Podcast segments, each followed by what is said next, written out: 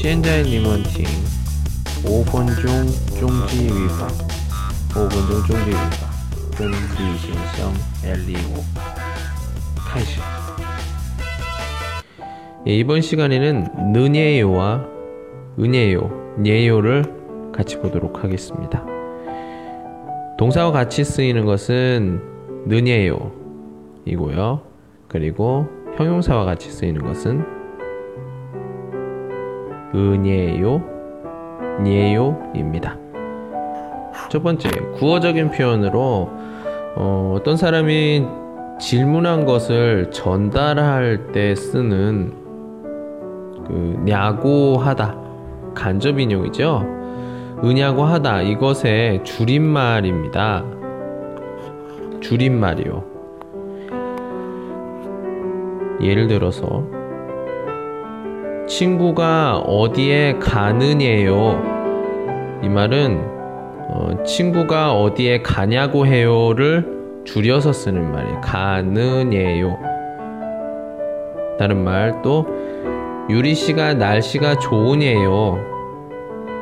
이 말은 유리 씨가 날씨가 좋으냐고 해요. 이 말이 줄어든 말이에요. 우리가 구어적인 표현이라고 아까 말씀드렸어요. 두 번째 볼까요? 말하는 사람 자신이 한 말을 다시 전달할 때도 쓴다. 이때는 는했어요. 은했어요의 형태로만 쓰입니다. 예를 들면 제가 영호 씨한테 어디에 가느냐 했는데 대답을 안 했어요. 이 말은 제가 영호 씨한테 어디에 가느냐고 했는데 대답을 안 했어요. 역시 이것도 줄어든 거죠.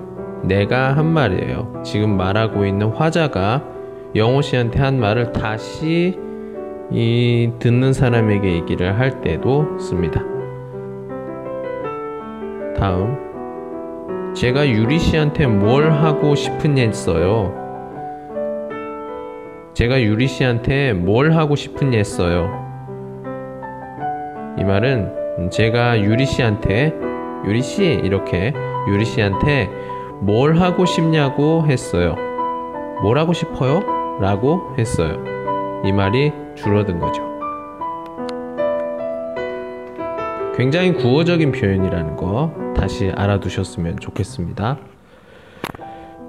그리고 세 번째, 동사, 형용사 모두 과거 상황에 대해서 말할 때는 안예요, 언예요, 했예요 등으로 쓰고 또 동사의 경우에는 또 어, 미래와 추측 상황에서는 겠느냐요와 겠느냐요 그리고 을 거냐요를 씁니다. 영호 씨가 누구한테서 문법을 배웠냐요? 이 말은 영호 씨가 누구한테서 문법을 배웠냐고 해요. 이렇게 문법을 누구한테 배웠냐고 영호 씨가 말한 걸 얘기를 했다. 간접 인용을 한 거죠. 그걸 다시 줄여서 쓴 거예요. 다시 다음 거 보면 친구가 저에게 어렸을 때 키가 컸네요. 이 친구가 한 말을 다시 이렇게 얘기를 하는 거죠. 친구가 저에게 어렸을 때 키가 컸냐고 했어요. 역시 과거형이죠. 컸네요. 이렇게 크다. 언니 큰 컸네요. 다음 영호가 방학 때 뭐 할 거냐요?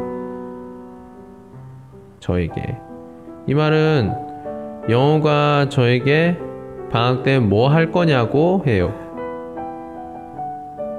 할 거냐고 뭐예요? 어떤 미래 추측에 대한 거죠. 역시도 그래서 뭐 할 거에 뭐 할 거냐고 이렇게 얘기를 할 수가 있겠죠.